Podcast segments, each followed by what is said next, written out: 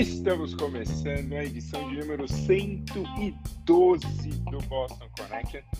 Uma edição pra lá de especial, uma edição que eu particularmente chamaria de edição aula magna deste podcast. 50 anos do Watergate, que o Luizão vai explicar assim, com muita clareza para você em um minuto. Então, eu sou o Fernando Olivieri, estamos aqui vivendo mais um 2022, pode ser, sei lá, uma extensão de 2020 ainda, porque continuamos presos sempre nos mesmos ciclos, círculos, desculpa, né? Fica vai indo e volta, vai e volta, vai e volta, me sinto às vezes um rato de laboratório. Mas estamos aí. Luizão, boa noite, tudo bom com você? Como você se sente nos 50 anos do Watergate? Você que também viveu essa época, como é para você? Boa noite, Fernando. Boa noite, Rafa. É, boa noite aos nossos ouvintes. Espero que tenha uma semana muito boa. É, cara, é, é, muito importante o Watergate, não só para a imprensa, né? Nós todos que fizemos faculdades de jornalismo aprendemos isso. Uma das grandes histórias, uma das grandes coberturas do, do século XX foi o escândalo do Watergate que levou ao presidente Richard Nixon à renúncia. Foi o primeiro e único presidente até hoje na história dos Estados Unidos a, a sofrer um impeachment e a renunciar, né? Outros sofreram impeachment, quer dizer, estavam alguns processos de impeachment abertos, né? Como Bill Clinton e como Trump, mas aí no, esses, esses processos não andaram. E no caso do Nixon, ele renunciou porque estava na evidência que é, não ia continuar no, no cargo, né? E, e, e, aula magna a gente brinca, mas é foi uma foi uma série de reportagens, né? Que co começaram com uma coisa até certo ponto até certo ponto banal. Foi o escritório do um dos escritórios do Partido Democrata no, no prédio Watergate em Washington foi arrombado e e, os, e a dupla de repórteres do Washington Post, né, o Cal Bernstein e o Bob Woodward, foram atrás dessa história e aí começaram a, a ver que tinham peças muito muito significativas naquele, na, naquela história. Mem é, membros do Partido Republicano, pessoas ligadas ao gabinete do Richard Nixon. É, então eles eles começaram a, ver que tinha, tinha uma coisa muito mais profunda aí. E daí também começa a vir é, aquela expressão deep state nos Estados Unidos, aquele estado das sombras, né? Uma coisa conspiratória, tal que os americanos tanto gostam e que o seriado Arquivo X soube retratar tão bem, né? Aí já é mais a parte de ufologia, mas também tem algumas coisas é, na, no campo político, né? E acho que uma das coisas mais emblemáticas do, do Watergate foi o, o informante, o Deep Throat, né? O garganta, garganta profunda. Que décadas, é, isso aí tem um outro.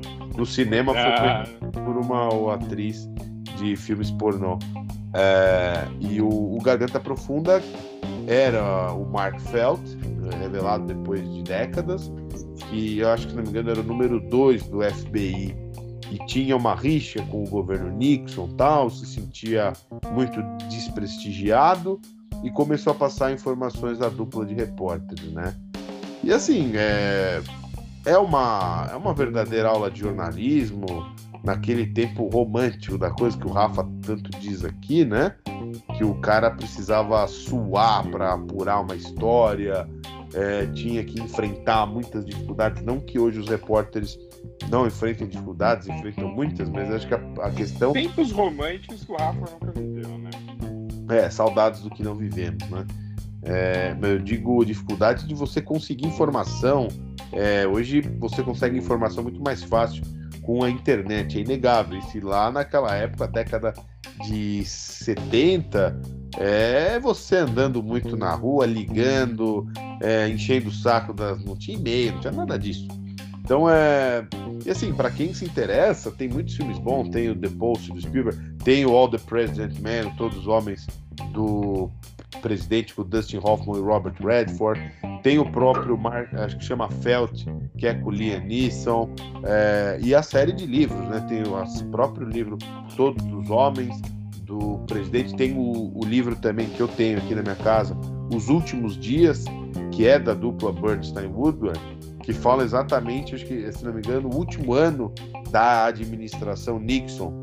A série de escândalos, é, é um querendo derrubar o outro. Esse livro é espetacular.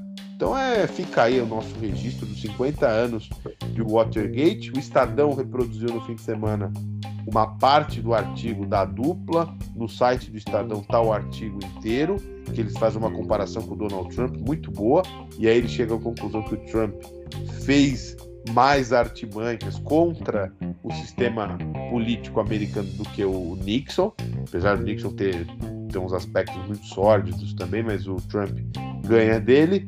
E o próprio Washington Post, o site, né, o jornal que produziu essa série de reportagens, é, em 72. Eles fizeram um especial fantástico. É, dê uma olhada no site do Washington Post, especial de 50 anos do Watergate. Bom, então temos aqui um outro cidadão também da aula magna, mas que não viveu o grande momento do jornalismo, apesar dele se sentir superior porque ele fechou algum jornal algum dia. Olá, Boa noite, Luiz. Boa noite, Fernando.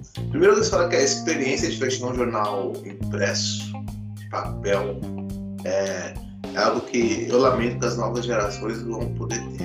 Então, é um, aprendizado muito grande. Você aprende na dor. Então, é, é muito bom. É, eu vou aproveitar esses 50 anos do Rotterdam para fazer uma elegia, uma elegia do que é o jornalismo, que é basicamente reportagem.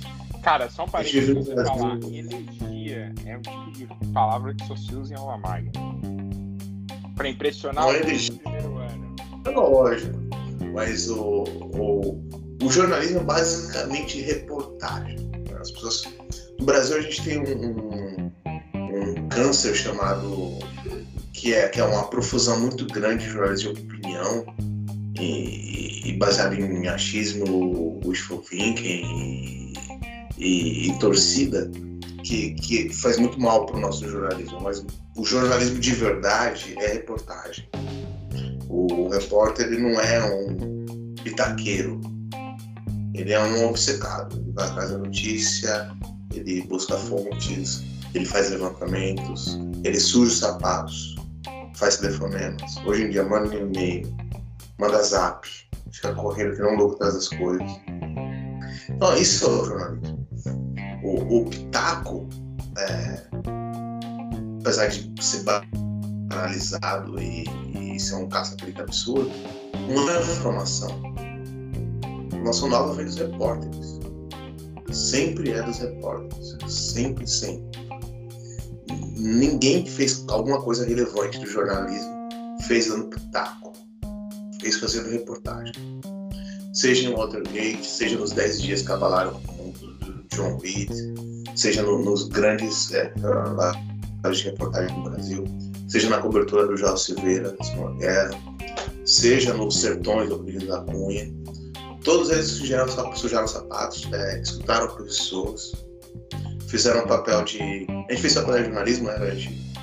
E, e jornalismo é mídia, né? Que vem de mediar. Então você não é um emissor de informação, você media a informação. É diferente. Você conversa com os atores sociais para dar uma versão, a melhor versão possível da realidade da sociedade. Então, por isso que o Watergate é tão importante. Porque foi um trabalho de reportagem, de dois repórteres absurdamente talentosos, que sim, mudaram o mundo porque mudaram o governo da principal potência é, do último século e talvez desse Então, o escritório Gate é muito representativo e importante por conta disso. Então é isso. Brinde é reportagem. Bom, brinde é reportagem, brinde, cara, muita coisa boa que temos. É, isso só prova uma, uma grande coisa para mim, que é o, o, a pessoa que hoje ela, ela, ela olha a história, ela devia ler muita coisa de história através do jornalismo. O livro de história é muito legal. mas o jornalismo te dá aquele dia a dia, entendeu? Aquela sensação de que você está vivendo aquilo realmente. Isso é muito mais legal do que só você ler o livro da história, tudo condensadinho, tudo bonitinho para você.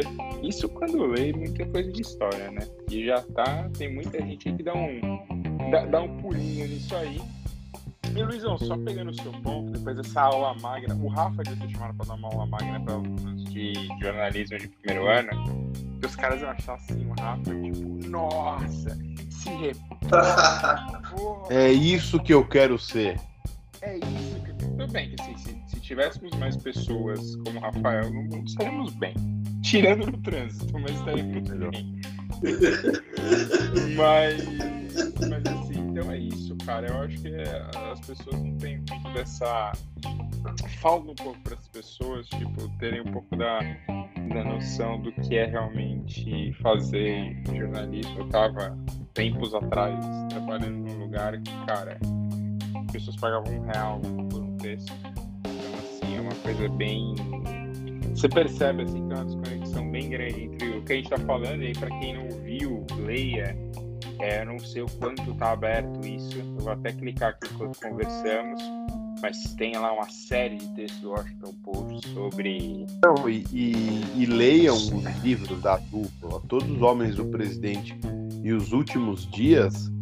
É, é o que o Rafa falou, são aulas de jornalismo. Os dois livros são sensacionais, sim, são porque esses últimos dias o pessoal é, é, não fala tanto porque não ficou tão famoso, mas eles pegaram também o último ano do governo Nixon e mostra todo o desespero de uma administração caótica tal. É, são são assim, dois livros que você precisa ler. É, assim, você vai ficar um jornalista muito melhor lendo esses dois livros, sem dúvida nenhuma.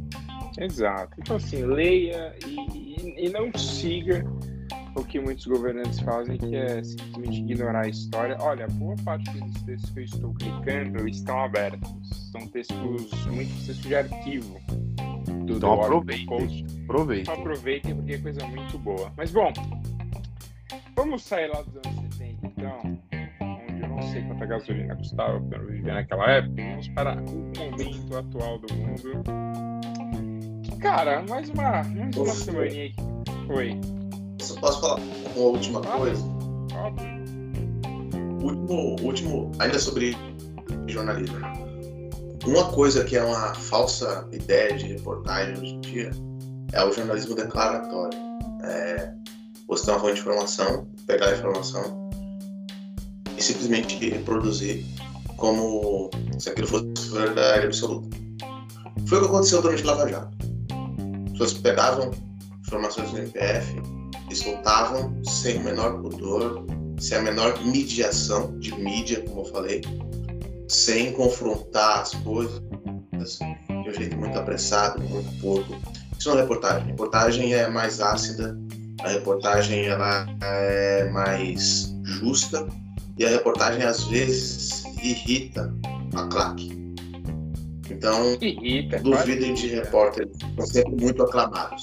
É, a reportagem é um trabalho ingrato, porque às vezes você pode ser odiado, xingado na internet e às vezes até processado. E às vezes até pode tentar até apanhar na rua, tem que tomar cuidado. É, bom, mas então. Também. É, é que então vamos já para o atual do Brasil. E esse sim, nossa, como, como requer reportagens, como vai requerer livros de história para explicar o que estamos vivendo neste ano, nesses últimos anos. Mas bom, mais uma vez, dólar disparou, preço da gasolina disparou. É... E aí, obviamente, se você vai em certos canais de comunicação, esses canais ficam passando um pano. Vou citar um aqui dos grandes corajosos da mídia brasileira, que mora em Miami, para variar. É, né, o, o, Rodrigo Constantino, que me lembra, inclusive, RC, que me lembra a sigla de uma pessoa que eu um pouco de raiva neste momento. É, cara, é impressionante, assim, como ele, ele conseguiu fazer uma conta que aqui nos Estados Unidos ele tá pagando 5 dólares, 6 dólares o galão. Um galão, basicamente, assim, o galão não, desculpa, o galão basicamente são 4 litros. Na conta divisória dele daria 1,25, né? Vamos dizer que fosse que fosse 5 dólares, daria 1,25 e, e atualmente é, 1,25 dólares são R$ 6,49. Ou seja, se você tira o ICMS, o grande culpado pelo preço, e você coloca o preço real da gasolina, R$ 6,49. É o preço normal, é o preço padrão do Brasil, do mundo.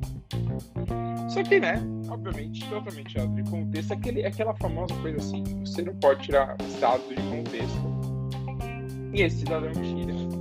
E aí, para completar a, a grande pataquada, se você escuta esse podcast, você sabe que a gente já veio falando, falando sobre todas as mudanças de presidente da Petrobras e hoje mais um pediu as contas. O José Mauro Coelho, que não completou dois meses de trabalho, ou seja, não passou nem pelo período de experiência. Me engano, é mais um que cai nessa. Já pediu as contas, já pulou fora. É... Cara, não, sentiu que não tem condição de ficar, por quê? Porque a pressão para tentar resolver as coisas, tentar resolver problemas, e não tem sido fácil. Eu acho que a situação, a situação econômica do Brasil mostra bem isso. E, e, cara, assim, eu até entendo que a gasolina tá cara no mundo, mas o Brasil precisa tomar uma atitude para manter o preço no mínimo aceitável. Tá, e tá muito fora do aceitável no Brasil atualmente isso. Então, tá na hora que alguma coisa seja feita. Luizão, você primeiro, vai. Bom, é, a renúncia do Coelho já era um pouco esperada, depois que a Petrobras anunciou que ia aumentar os preços da gasolina e diesel nas refinarias. E o caldo começou a entornar muito para ele depois que o Arthur Lira, presidente da Câmara dos Deputados, falou que a gestão do Coelho foi um ato de terrorismo corporativo e que ele trabalhava sistematicamente contra o povo brasileiro. É, o Arthur Lira fosse um grande homem público. Né? É, acho assim, isso só deixa muito evidente. Ó, só uma coisa. É, o, o, quem deve assumir é o Caio Mário Paz de Andrade, que é auxiliar do, do Paulo Guedes do Ministério da Economia, mas é, para ele assumir o conselho de administração da estatal, né, precisa é, dar o ok para o nome dele. E assim, já é o quarto presidente da Petrobras desde o início do governo Bolsonaro. Está virando uma política de a cada aumento dos combustíveis troca-se o presidente. E no última vez que eu falei isso sobre a troca do presidente da Petrobras, eu falei, ah, vai, vai ser um pouco mais do mesmo, as ações desabaram, né? Foi uma. Foi muito pior do que eu esperava, apesar do nome ser bem avaliado pelo, pelo mercado, essas trocas de comando são péssimas, né? E, e a bolsa já estava dando sinais nos últimos dias de muito muito estresse, o Bovespa caindo dos 100 mil pontos, que é aquela marca aquela marca histórica, né? O dólar subindo alto e tal. E, e, não, e assim, os preços dos combustíveis dificilmente vão cair. É, essa, coisa, essa coisa que o Fê falou é muito importante nós estamos passando por um choque de inflação de energia no mundo. É, aqui no Brasil a coisa sempre é um pouco pior, porque nós infelizmente, infelizmente já estamos acostumados com uma inflação alta de mais de 10 anos. O americano, o europeu, há muitas décadas eles não passam por uma inflação de dois dígitos, que está que alguns países passam. Estados Unidos, onde o FETAR está mais de 8%, maior inflação em mais de 40 anos, na época do Jimmy Carter, é, eles não estão mais acostumados com isso. Então, e, e a energia está subindo no mundo todo por causa de pandemia, por causa de guerra na Ucrânia. É, a gente já vê um movimento da Europa falando que vai ter que começar a usar mais energia a carvão, que é extremamente poluente. E aí algumas pessoas falam, pixe, mas será que Nesse caso, não seria bom voltar a comprar energia da Rússia? Para... Então, o mundo está numa verdadeira encruzilhada. Todo mundo está passando por um período de inflação elevada, está atingindo a todo mundo. Alguns países estão saindo pior nesse caso, que é o caso do Brasil, o caso da Argentina, os turcos também estão com uma inflação histórica. Então é, é, é não, não vai ser trocando presidente de estatal, não vai ser tentando é, é, tentar jogar o preço para baixo no berro que as coisas vão, vão funcionar. A gente sabe que não é assim. O preço da gasolina é está muito alto porque as cotações internacionais estão muito elevadas. Poderia ter adotado, poderíamos adotar medidas que diminuam um pouco o impacto?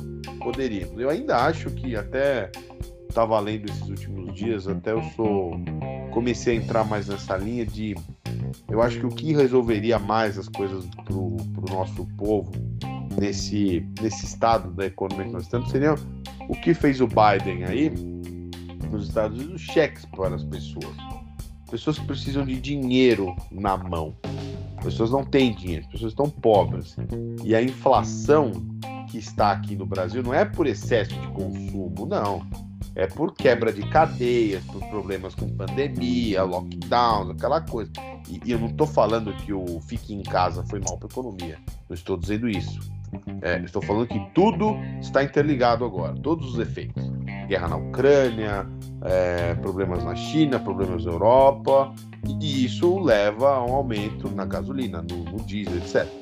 Então, e resolveria isso para o pessoal mais pobre não sofrer tanto como vem, é, sofrendo cheques com alguma quantia que eu não sou economista, não, faço esses, essas coisas, não faço ideia de quanto seria. É, pelo que eu li, o Biden teve essa política aí, só que muitas pessoas que não precisavam do cheque é, receberam o cheque. E, e aí foi um excesso de consumo. E que os Estados Unidos é um país historicamente que é movido pelo consumo desenfreado e tal.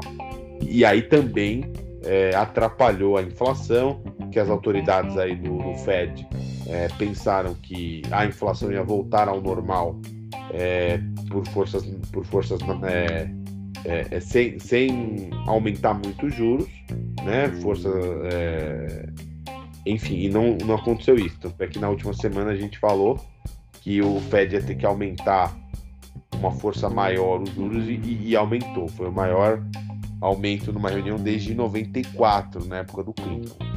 Então, em suma, é... o cenário é preocupante. A gente deve ter um crescimento um pouco maior do que o início do ano, algumas instituições estavam pensando. Porém, seguimos com inflação muito alta, taxa de juros deve continuar subindo, mas com, uma, com um vigor um pouco, um pouco menor. E e o desemprego continua alto, né? Então, a situação econômica continua muito ruim, não vai ser caindo, derrubando o ICMS que a gente vai conseguir encher o tanque do nosso carro com muita alegria e sem dor no bolso. Ah, mas isso aí não cai, né, Mesão? Isso aí é sempre o. É, é só aquela história pra carochinho ouvir e achar que tá tudo bem. A gente sabe disso faz um tempo já. Que não é assim que nossos problemas, mas para algumas pessoas aparentemente é. Bom, Rafa, e você, Rafael? Vamos lá. Você é, tem visto primeiro... isso tudo e o que você acha que, sei lá, qual, qual é a nossa saída, Rafa? É o fundo do poço? É a terceira guerra mundial? Interrogação. Não, acho que não, não chega tanto, não. Primeiro eu quero, quero deixar bem claro que o, que o Luiz explicou muito bem o, o dilema do, do, do aumento dos preços dos combustíveis. É, vou só pontuar algumas coisas que o Luiz falou que eu acho importante é, lembrar. O Luiz falou que ah, o Brasil está acostumado com inflação acima de dois dígitos. Tá, fato, isso é dado, informação. Por outro lado, durante muito tempo, o aumento do salário mínimo, que é o maior que a maior parcela da população recebe, é, prestava ganho real. Então, esse, esse, essa percepção de inflação foi mitigada durante muito tempo. É, os índices de emprego eram muito melhores. Então, agora o buraco é mais embaixo. É, tem esse porém. Um outro ponto que eu acho importante falar é que é impressionante como o governo Bolsonaro rifa a Petrobras. É, o mercado é muito ruim essa troca de presidentes, uma para outra, numa canetada, sempre vem com, com, com algum político ou próprio presidente esbravejando, é, fenômeno de groselha. É, isso é muito, pega muito mal para os donos do dinheiro, para os acionistas. Isso é muito ruim para a empresa. Isso aí, o maior acionista da empresa assim, brasileira é muito ruim para o Estado brasileiro. Então, tem, esse porém. E um, um outro ponto que eu, que eu acho bastante importante sobre, sobre essa questão, que, que aí ultrapassa um pouco a questão da Petrobras dos combustíveis, é que a essa altura do campeonato, qualquer pessoa que tem a menor ambição de ter uma biografia relevante e que, e que se considera apto para contribuir para alguma coisa para a sociedade, tem que pensar uma, duas, três, trinta vezes antes de embarcar no, na balsa do governo Bolsonaro. Eu nem estou falando do aspecto ideológico, essas coisas todas, são escroto. Estou falando de coisa básica. Assim. O, o, Bolsonaro ele provou nesses quatro anos de governo, uma coisa ele é consistente. Fazer merda. Empurrar. Também. E, e empurrar é, a culpa no colo das outras pessoas. É, Mas é mais fácil. Ele né? rifa assim ele rifa seu menor pudor aliados políticos, ele rifa seu menor pudor é, cargos técnicos, ele corta as pessoas, é, ele governa para uma parcela da sociedade brasileira movida pelo ódio e toma as decisões sem nenhum aspecto técnico, racional ou minimamente coerente. É, e isso é um dilema, não só para o cara que aceita ser presidente de Petrobras no governo Bolsonaro, como também para o aliado político dele. Você pode ser o próximo, você será o próximo. É, esse é um problema muito grande, porque é, de um ponto de vista geral, desde a redemocratização, os governos tinham uma noção do que era o Estado, tinham noção do que era o público tinha uma noção minimamente razoável, tirando o colo, de, é sempre bom deixar essa ressalva, tirando o colo, é, eles tinham uma noção do que é a sociedade do Estado brasileiro representa para as pessoas que moram nesse território. Então, é, o governo Bolsonaro não tem isso. Ele tem uma visão comezinha, ridícula, é, provinciana, patética, é, patrimonialista, no pior, pior significado que essa palavra tem, de pilhar o Estado brasileiro em prol de não de um projeto, mas de uma família. É, o Brasil hoje é uma grande capitania hereditária de gente que não sabe juntar lé com cré. Esse é o principal problema do Brasil hoje. Então, se você, cargo técnico bonitinho, sabe, visto pelo mercado, olhar para o governo Bolsonaro, pense duas vezes. Pense duas vezes que você vai ser rifado na próxima, que você sempre vai carregar essa pecha futuro, de ter colaborado com um governo que fez o Brasil crescer 30 anos em 4. Não, e até aproveitando, tem uma matéria muito boa do Globo mostrando que todos os índices do Brasil regrediram aí quase 50 anos durante os últimos três anos e meio. E aí, assim, não sou eu que tô falando isso, não é, não é o Globo, não é o Rafa, não é o Luiz, são dados, informações. Ele falou, ah, estudos de pesquisa são comprados. Não, não, não. É gente que faz pesquisa histórica. O cara tem o dado lá de trás, puxa o dado de agora e prova Então, assim, eu não sei para que buraco iremos, confesso. Não sei para onde vamos, mas assim, a situação tem, tem claramente se deteriorado. Pode ver nas ruas, é, é muito fácil de ver isso. Não é, infelizmente, não é uma situação que está longe dos nossos olhos, ela está bem perto. O aumento da violência passa por isso. o aumento de todos os nossos problemas atuais passam por isso. Então, assim, não, não me venha com churumelos, não venha com ai, não, porque, cara, não tá fazendo um bom governo e você pode e deve criticar, talvez, o governo Lula pela corrupção, tudo bem. Mas me prova o ponto em que o governo Bolsonaro conseguiu fazer algo melhor. E assim, a gente aqui tentou, nesse, todo esse, esse tempo, nós tentamos encontrar pontos positivos. Luiz é prova, eu sou prova, Rafa é prova. Elogiamos, por exemplo, o Pix, elogiamos certas facilidades de governo, de econômicas, né? nem de governo, econômicas. Mas, cara, no fim do dia, é tudo uma grande merda, principalmente para quem precisa. Então, assim, qual que vai ser a saída? Vai ser matar todo mundo e acabar com o Brasil? Vai ser mudar todo mundo para Ratanabá? Aliás, um abraço pro Capitão Rocha tropa de elite que tá aí fazendo Ratanabá, o scan de Ratanabá, coisa de louco, coisa de louco. Mas vem aí, Luizão, 20 dias o mundo vai ser surpreendido por Ratanabá. Cara. A gente tá nela, nós estamos nela. É. Eu. Eu acabei caindo nesses vídeos pra dar risada, confesso.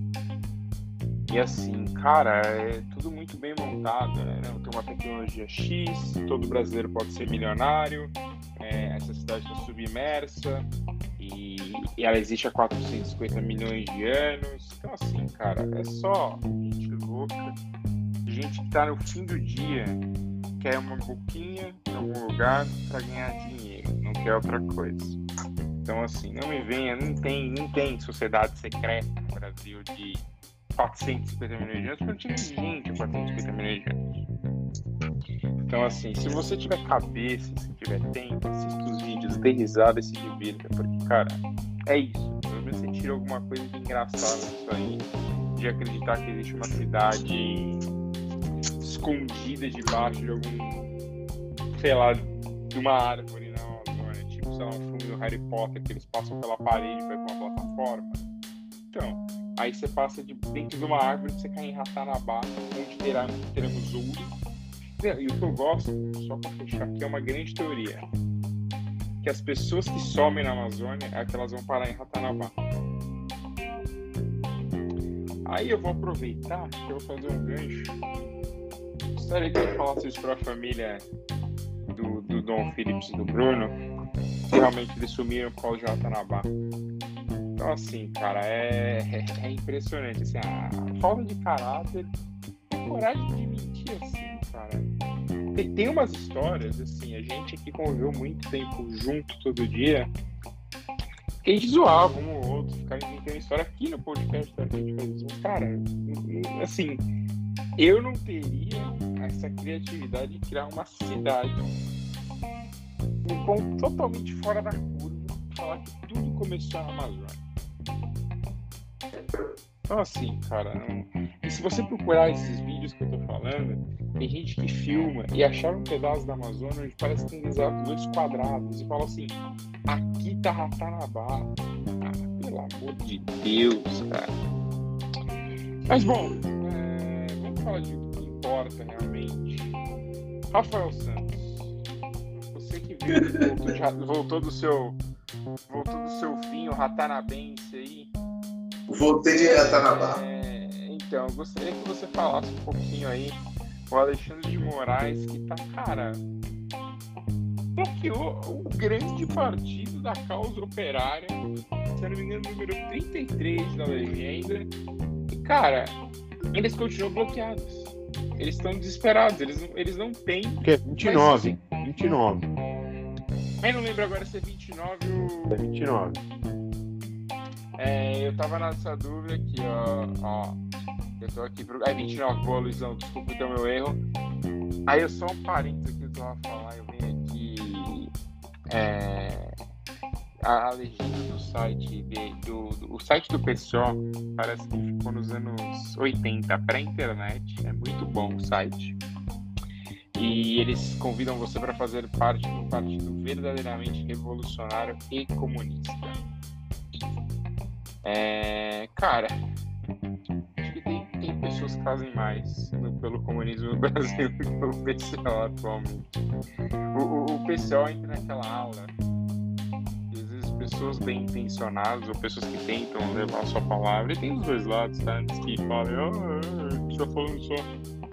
Que, que querem levar a sua palavra e, cara, vão de um lado tão radical que eu acho que nem a pessoa às vezes acredita. Mas, Rafa, fala aí um pouquinho sobre a decisão do Alexandre de Moraes. Primeiro, eu vou fazer uma glorificação ao ministro Alexandre de Moraes, que eu acho que é um dos ministros que melhor sabe o peso da caneta que tem.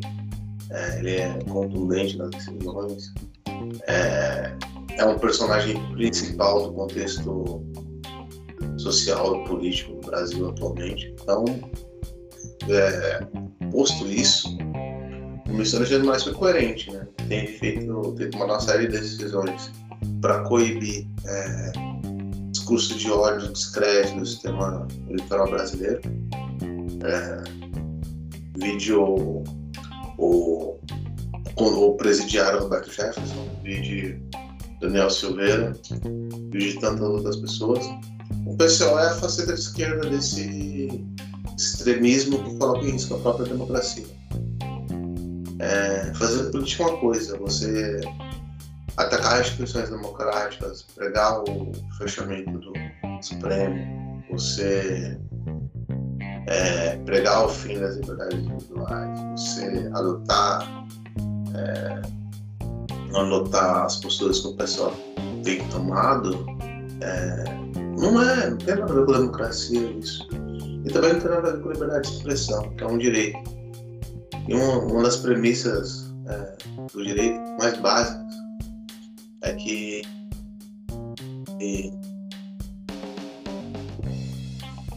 quando você media o direito à liberdade de expressão com outros direitos, o jogador mais tarde vai ter que sopesar isso.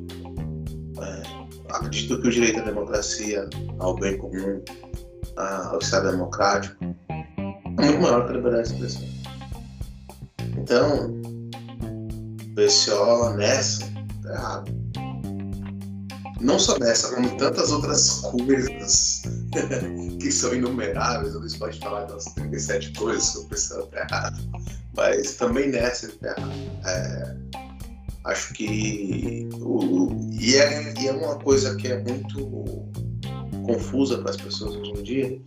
Primeiro, vivemos tempos confusos que exigem uma série de, de medidas das pessoas que têm poder que, que são inéditas. E o, o movimento que o ministro Alexandre de Moraes tem preso nos últimos dois anos e meio são inéditos, porque são ameaças inéditas da democracia. Tem agido dentro do contexto constitucional, limita o seu poder no máximo, no, na linha 99 da Constituição. Então, 99% da Constituição, mas 3% ele passa, ele está ali no, no, limite. Então, é, é, importante ter operadores de direito com, com essa clareza de pensamento atualmente, porque a, a, a realidade exige muito dessas pessoas. O Brasil exige muito de qualquer pessoa que tende a manter a democracia. Então, é, outras coisas outras decisões polêmicas vão surgir, outras, outros, outros marcos vão acontecer e se preparem, porque até outubro a chapa vai ser. Vai. Cara, vai ser o pior nível possível esse ano. É, não tem escapatória. A gente tava até falando da, da Simone Tebet, acho que antes fora do ar. É, cara, não tem escapatória ou você vai estar de um lado esse ano, ou você vai estar do outro, e, e não vai ter como ficar votando nulo, ou ficar se escondendo aí, como muita gente quer fazer, principalmente no primeiro turno. É, não, não, parece que não tem opinião própria. Então, assim, cara, tem, tem que. É o famoso tem que ir pro pau. Se você quiser defender. Mas, cara, é, eu acho que tá numa hora Brasil precisava realmente passar por uma reforma política, não para extinguir todos os partidos, não precisa ser Keynes, igual nos Estados Unidos. Você tem democratas, republicanos e uns independentes perdidos por aí. Mas eu acho que podia ter um menor número de partidos. Muita gente entra nesse, nesse buraco atualmente e fica aí, ah, eu sou aqui, tô político e tal. O cara não ganha mil votos na eleição, mas ele acha que ele tá fazendo. É, é o famoso de grão em grão a, a, a galinha enche o papo. Não, é galinha enche o papo. E não tá rolando. Nesses partidos nem tá rolando. Então assim, se você pegar a quantidade de o bom é que a imagem do Rafa travou. Eu que fazer um parênteses. A imagem do Rafa travou com a fumaça saindo da boca do Rafa. Agora voltou, não, mas não, já tinha voltado. Mas travou no momento com a voz fumaça indo embora. Cenas que você só vê por aqui. Então, assim, é. Cara, é, é um caminho meio, meio sem volta. Você fica nesse ciclo de toda eleição você tenta fazer alguma coisa. Eu, eu realmente, assim, eu vou até fazer essa pesquisa enquanto eu, eu falo aqui. Eu não lembro quantos é, deputados o pessoal tem. É, ó, aqui, ó, tem nada. 2022. O pessoal tem menos de 5 mil afiliados. Faltam 7, gente. Se afilia o pessoal pra gente chegar a 5K. É, e, e, o pessoal, exatamente como disse o Luizão, o pessoal tem um total de zero. Zero governo, queria... zero prefeitos, zero senadores, zero deputados, zero vereadores.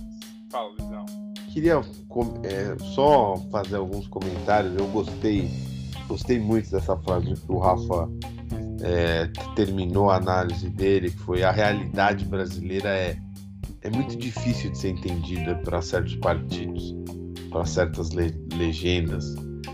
E, e, eu acho que ele foi muito feliz, porque a realidade brasileira, para um partido como o PCO, ou um partido de extrema direita, é que a gente não tem um partido de extrema direita oficializado aqui no Brasil, como a gente pode classificar alas do partido republicano nos Estados Unidos, né, que, tão, que são verdadeiras facções dentro de uma mesma legenda. É, oficialmente a gente não tem, a gente tem alguns grupos que a gente sabe como lidam, como pensam o mundo e tal, mas uma extrema direita assim, é, que orgulhosa de ser que tem aquele, né, de ser racista, de ser misógino, toda aquela coisa toda, nós não temos aqui. É, mas a gente tem um partido de extrema esquerda que se orgulha disso, né? E, e a gente brinca tanto aqui no Boston, que eu acho que é um conceito muito bom que nós criamos da, da esquerda 89 de Pinheiros. E o PCO é, é pré-1917, Revolução Russa, né? Os caras ali. Com eles, toda certeza. Você vê o discurso do pessoal que é assim, que é uma guerra civil, né? É um discurso, é um discurso de, de banditismo, de invasão de qualquer lugar, os caras querem só, partir. Só um parênteses, Luizão. É. A Wikipedia do, do PCO tem uma tabela muito boa aqui. Quais são as posições do PCO? Tipo, reduz assim a nada. Mais um dos pontos de revolução do proletariado. A favor. Pro, neoliberalismo é. contra. Não. E aí fica. E, e, assim, esses extremos são tão loucos que vo vocês vejam, em, em alguns momentos, o PCO não chegou a criticar posições do Bolsonaro com essa visão dele de antiglobalista, não sei o que lá, de os caras não criticaram. Eles começaram o discurso, ó, apesar das discordâncias do, do, presidente Bolsonaro, achamos que ele tem uma certa coerência com esse discurso contra o imperial. Então vocês vejam, os, eu sempre falo isso, o pessoal tira só, mas o, o, os radicais do, do, das duas correntes ideológicas, os caras de ultra direita e ultra esquerda, no final do arco-íris eles se encontram. É uma loucura isso. Então, cara, a gente pode imaginar que um cara do PCO. É a famosa terra dura. Exatamente. Onde a gente pode imaginar que um cara do PCO pode concordar com alguma política do Bolsonaro. Sabe? Então é, é uma coisa tão maluca, tão louca, e, e, e assim, os, o pessoal leva muito a sério isso, né? E eu acho que, como a gente chega a criticar tantas as coisas de ultradireita, uma coisa absurda, canalha, criminosa, a gente não poderia deixar de criticar coisas do PCO que são criminosas, só que cai muito na galhofa, né? Cai muito na piada, porque hoje a gente tem o Bolsonaro que representa uma direita que está no poder, tem chance de se reeleger, aparelhou o Estado, né? E, e tem um discurso de ódio, tem um discurso que, que prega contra o sistema democrático, é, ele discursa, não, não faz políticas, mas ele só morde, né? Ele morde. Vamos ver até onde o sistema vai. E o PCO, é, não, nunca teve essa chance e nunca terá essa chance. Mas é, é uma somado loucura? Grande Rui Costa Pimenta, que é o candidato eterno deles, teve no máximo 38 mil votos na eleição de 2002, 2010 e 2014 ele teve 12 mil nos quebrados. E aí, é, só uma coisa, só para fechar, ah, diga, diga. Não, não, não, eu, eu juntar com uma coisa que você falou do hum. fim da ferradura, hum. que o PCO pensa igual, por exemplo, o Bolsonaro na questão da Amazônia. Diz que a Amazônia é que os Estados Unidos e a França usam a Amazônia para interferir no Brasil. Então, e, aí o, o meu, o, o, a, assim, a parte final do meu comentário vai ser que o grande inimigo dessas duas correntes é o Alexandre de Moraes. Sim. O pessoal da ultradireita diz que persegue, que é perseguido pelo Alexandre de Moraes, e agora o pessoal da outra esquerda vai eleger o grande vilão, Alexandre de Moraes, um ditador, um cara que cerceia. Ele não é o ditador, ele é o skinhead de toga. É verdade, é verdade. Muito obrigado pela coisa. Skinhead de toga. Então, assim, é, é um absurdo, né? A gente. É que a gente trata aqui muito na, na piada, na galhofa, e como eu já falei, a direita hoje tem um rosto, tem um comando que é o Bolsonaro e, e está governando o país, infelizmente. O Rui Costa, Pimenta, o PCO não tem a menor chance em nenhum momento na história. Mas o discurso, a gente tem que, tirando a piada, volto a repetir, é, é criminoso. É um discurso obscuro. É um discurso é que não tem, não tem vez. Em 2022, o cara achar que o mundo tá pré-nível, pré-1917, Revolução Russa, você saindo, quebrando tudo, é, classificando pessoas por classes sociais, esquartejando. E é isso que esse pessoal pensa, infelizmente. E só aí, antes do Rafa fechar aqui o assunto, é, duas coisas que me chamaram a atenção.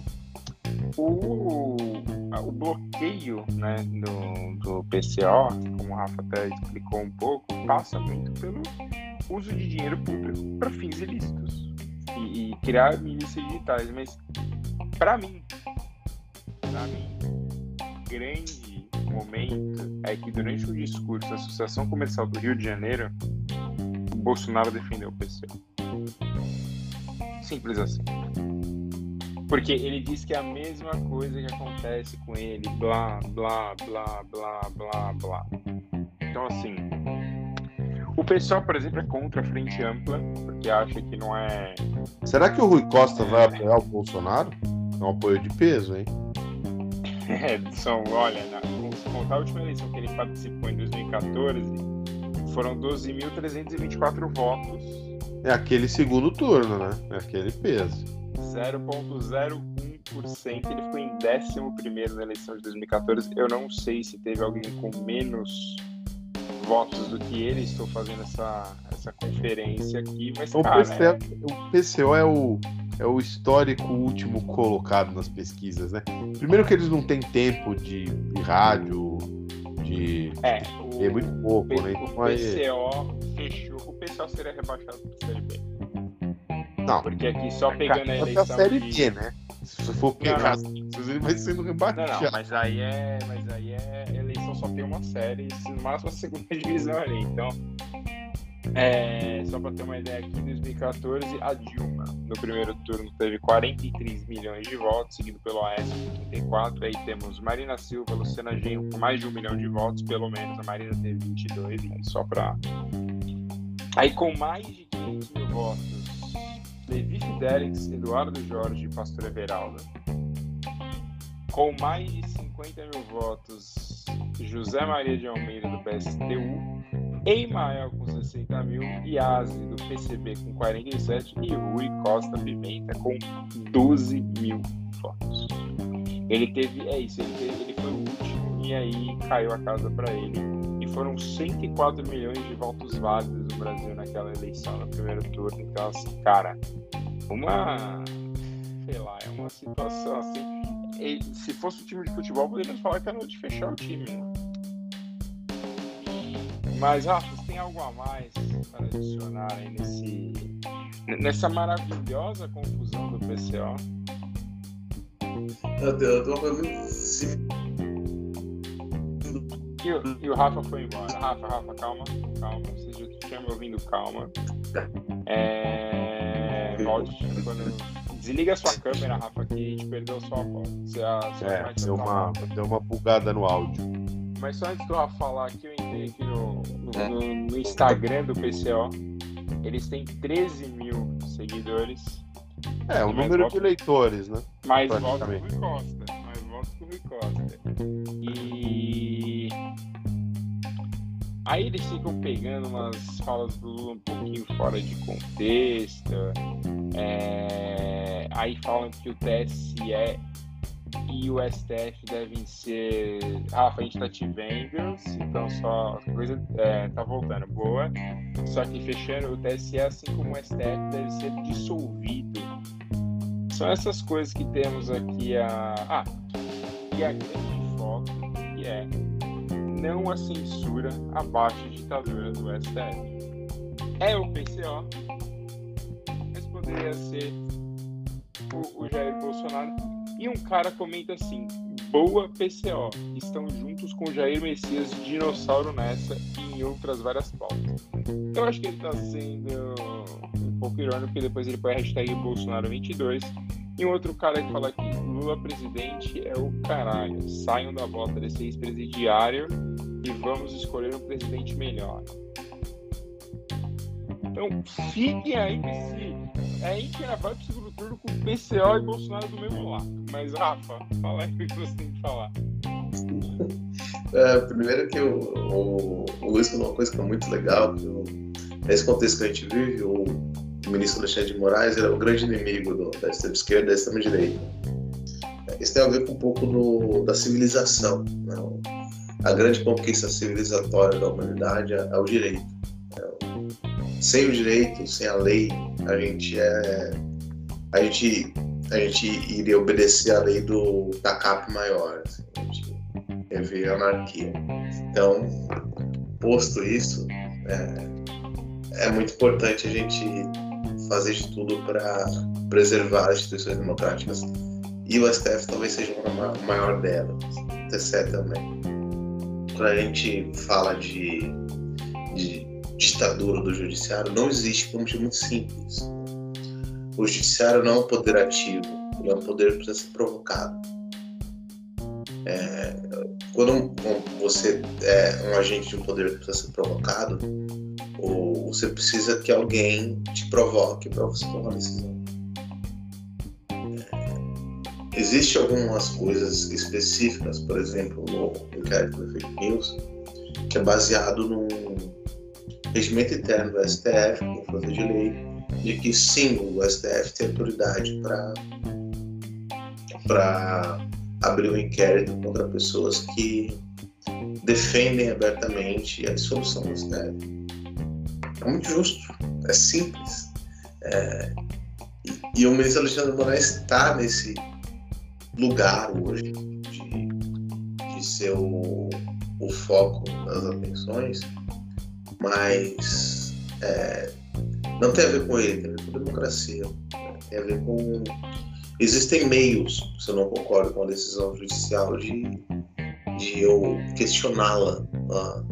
O sistema judicial brasileiro tem quatro jurisdições, então tem tempo, tem, tem espaço, tem, tem todas as perspectivas para você discutir um tema até ele ser exaurido. E um, um aspecto final que eu gostaria de falar que o, o ministro Alexandre Mares faz muito bem.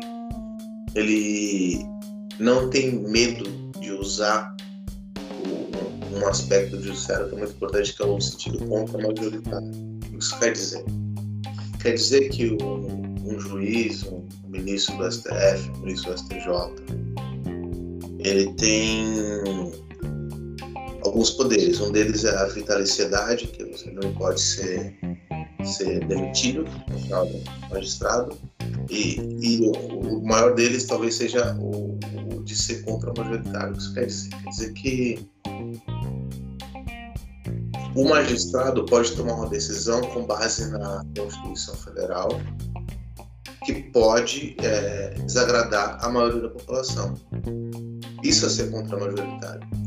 Quando você pensa, por exemplo, que o STF é, legalizou e permitiu a união de duas pessoas do mesmo sexo, é, se você fazer uma pesquisa atualmente no Brasil, talvez a maioria das pessoas seja contrária. Só que esse entendimento da maioria da população contraria a Constituição Federal. Contraria a base do Estado brasileiro.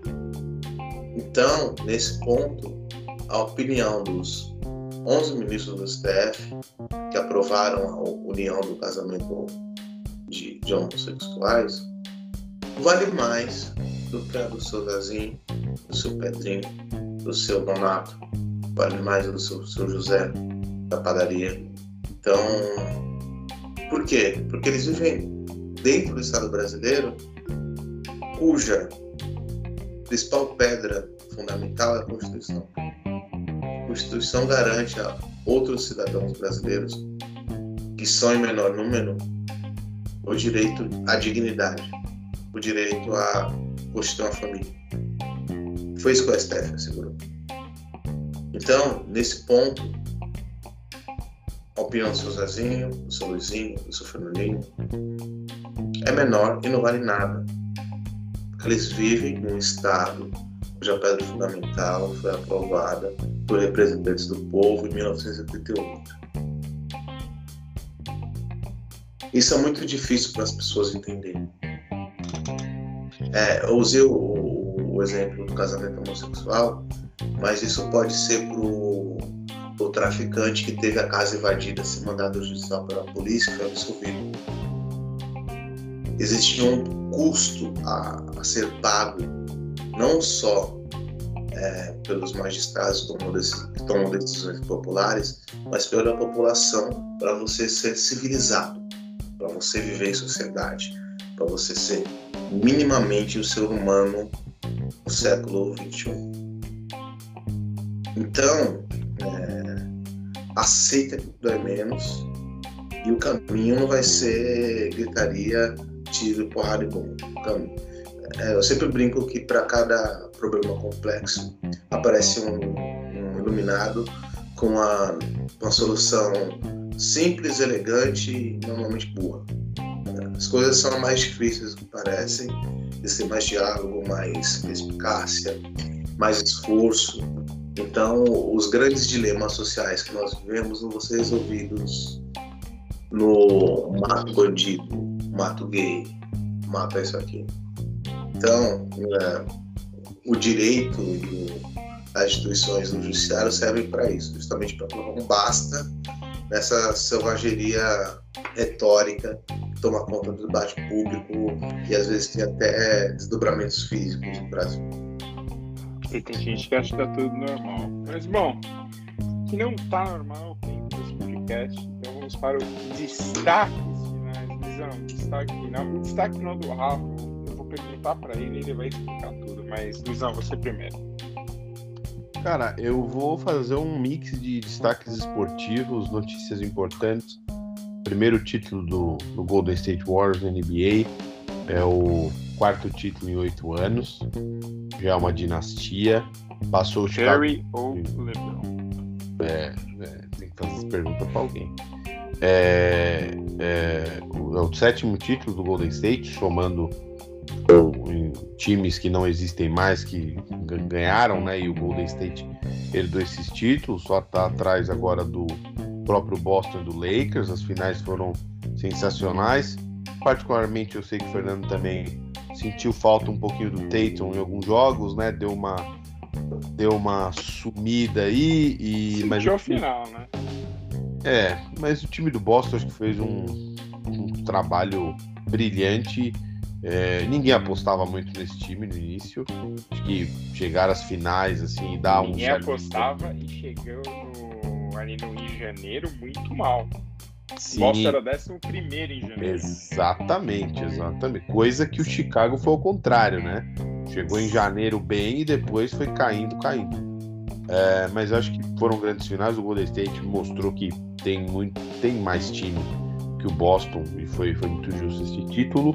Outro destaque esportivo é para nossa Biadade, ganhou outro título na grama, Dois É. seguidos.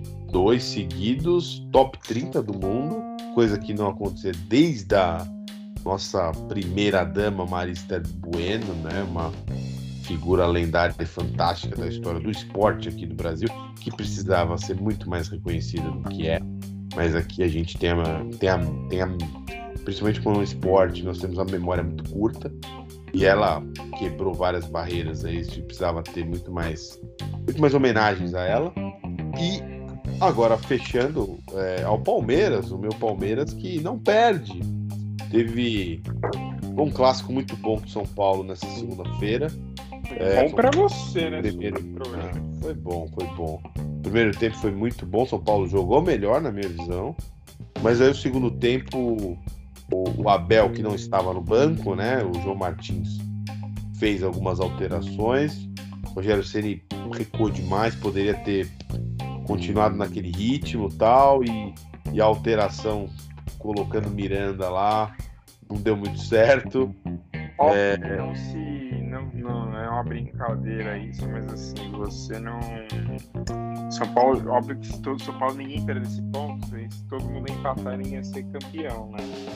Mas o São Paulo já tá no sétimo jogo, o São Paulo assim deixa pontos e principalmente quando o São Paulo tá na frente, seja por E empate no hoje foi segundo por tempo, derrota. né? Tem uma queda de produtividade no segundo Então, tempo. foi uma derrota, mas isso aconteceu, por exemplo, contra o Corinthians, aconteceu contra o Havaí, aconteceu contra o Fortaleza.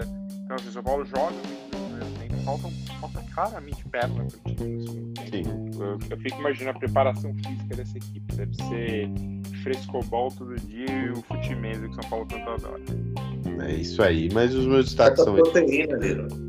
Hum? Falta proteína. Nossa, falta muita coisa ali. Não é só proteína, não. Falta de vergonha na cara também. Já É. diria, já diria a faixa do Botafogo.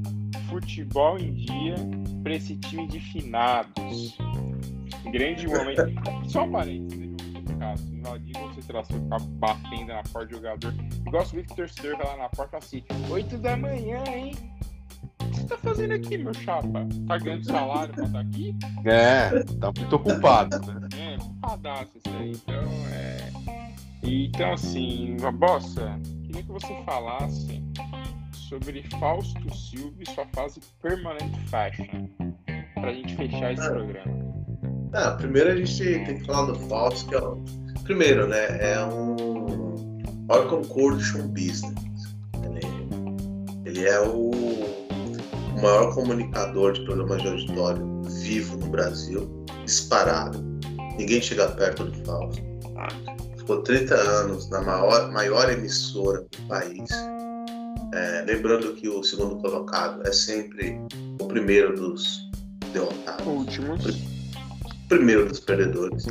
Então, o Fausto ele tá num patamar muito superior a, ao que ele, ao- aos outros personagens que costumam comparar. Então, o Fausto vive uma grande fase ali da coleção maravilhosa de relógios. Hoje, o Fê mandou para mim um look dele com camiseta, uma jaqueta bomber, suede, roxa.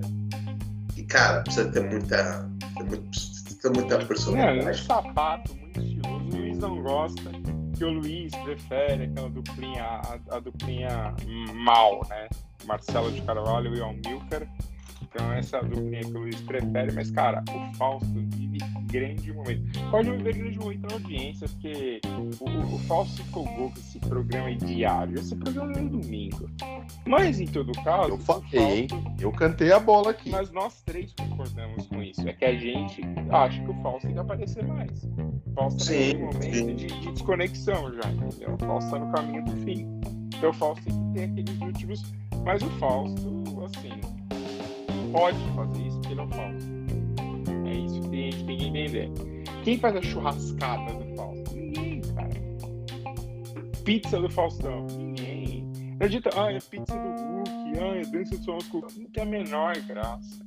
Não, não. E, e convenhamos, né? Os críticos do Fausto adorariam receber um convite para pizzada, para churrascada. Nossa, cara. Se eu fosse convidado para ir pra- na pizzada do Fausto, eu ia gastar meu salário numa roupa nova, cara. Eu ia querer brilhar, porque, pô, não é todo dia. Não é Bom, todo o, dia. o ouvinte não pode ver, mas o Luiz tá balançando a cabeça. O Luiz não gostaria de ir na pizzada do Fausto. Com isso, Você não gostaria, Luiz, de ir na pizzada do Fausto? Mas eu não ia comprar um, gastar o meu salário pra ir. Nossa, eu ia a gastar pizzada do tudo. Eu ia Fausto. querer brincar, cara. O, Luiz não gasta com isso e gasta com charuto, mas tudo bem. Com isso, Não, senhoras e E não faz senhores, tempo, hein? Tá feia a coisa. chegamos ao fim de mais um programa. Voltaremos na próxima semana. Espero que com muito mais animação. Esse não, programa leve, sem, sem coisas do mundo atual. Um grande abraço e até semana que vem. Até mais.